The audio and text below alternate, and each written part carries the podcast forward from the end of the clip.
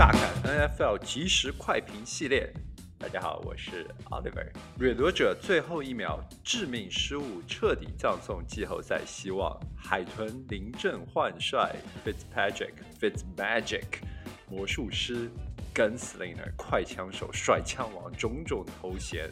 这位老将帮助海豚拿下关键胜利。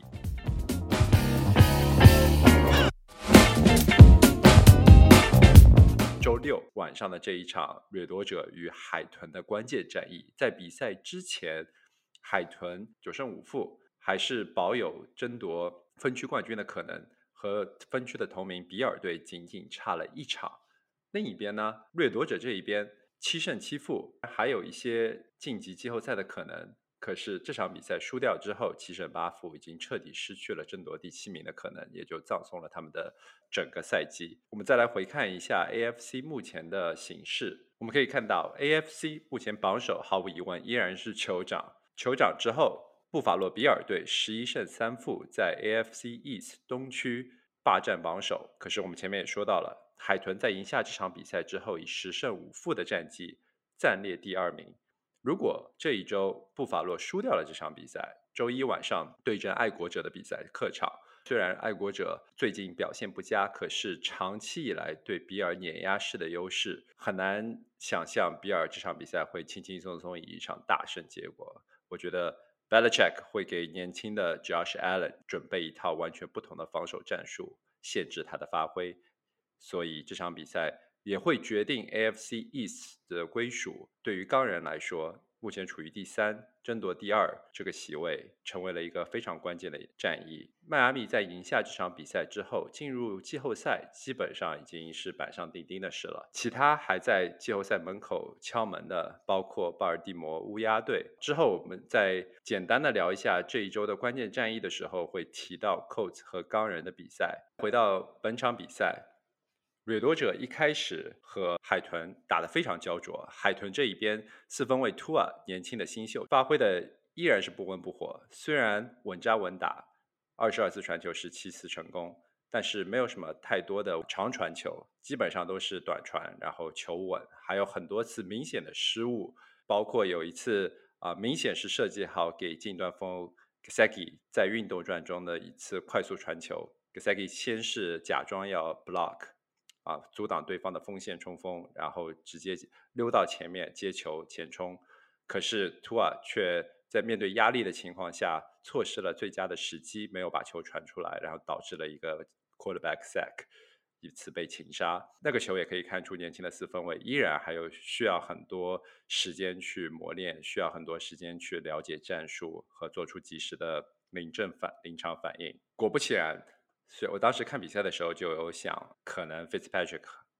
老将四分卫很快就会上场。在第四节的时候，Ryan Fitzpatrick 临危受命，重新登场。海豚落后三分，需要一个 field goal 去扳平比分。然后 Ryan Fitzpatrick 上场之后，两次成功转换三档进入一档，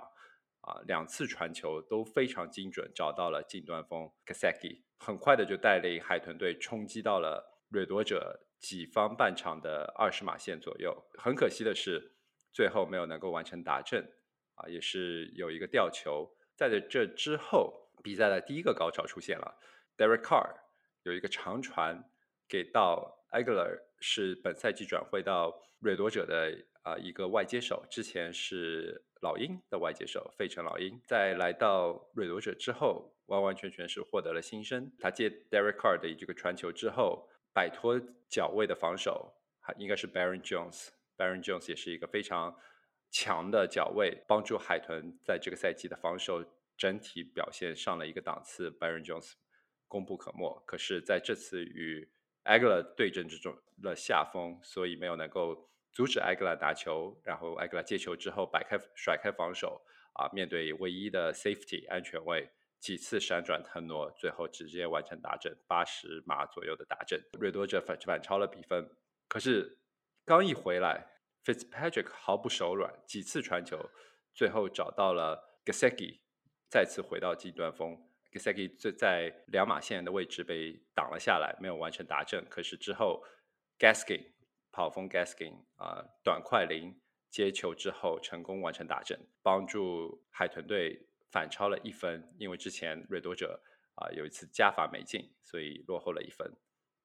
哎，这个时候就变得非常微妙了，因为比赛还剩两分半钟左右，掠夺者进攻，掠夺者的进攻也是吹呼拉朽，几次找到了金端锋 Waller，他们最有威胁的一个。接球员，并且 yards after catch 接球之后前前冲的能力也非常的强。掠夺者轻轻松松就推进到了海豚队的半场。这个时候，掠夺者队的主教练有一个非常重要的选择要做，因为他可以选择耗掉所有的时间，然后踢球时间剩到二十秒左右。可是这是有风险的，因为当你选择踢球之后，你只能够反超两分，而海豚队会有二十秒的时间再去获得一次。Field goal 就可以拿下比赛的机会。另一种选择是不过分拖延时间，而是在最后选择直接打阵。啊，虽然这样子会给掠夺者多一点的时间，可能会多个三十秒，但是掠夺者就啊会给海豚多三十秒，但是海豚就必须得再完成一次打阵才能够赢下这场比赛，不然的话啊，他们就只需要一次 Field goal 一个踢球就可以赢下这场比赛。John Gruden。掠夺者队的主教练老教老教练最后选择了前者，选择了啊拖到最后时刻，把时间拖到最最少，然后实现通过踢球反超比分。只剩海豚这一边，Ryan Fitzpatrick 的 Magic，他的魔术再一次展现，长传球在对被对方啊有一个 face mask face mask 的犯规。什么是 face mask 犯规？就是抓住啊球员的。面罩，然后往后拉，所以当时 Fitzpatrick 的那个球是在完全不看的情况下，而且是头被抓着的情况下，硬是扔出了一个精准的边线传球，找到了大空位，呃，外接手成功推进到了半场，并且因为 face face mask 这一个犯规加罚十五码，海豚队直接进入射程，然后 Sanders 也不负众望，直接就踢球赢得了比赛。这场比赛过后，海豚队士气大振啊！我觉得，呃，十胜五负之后，目前他们在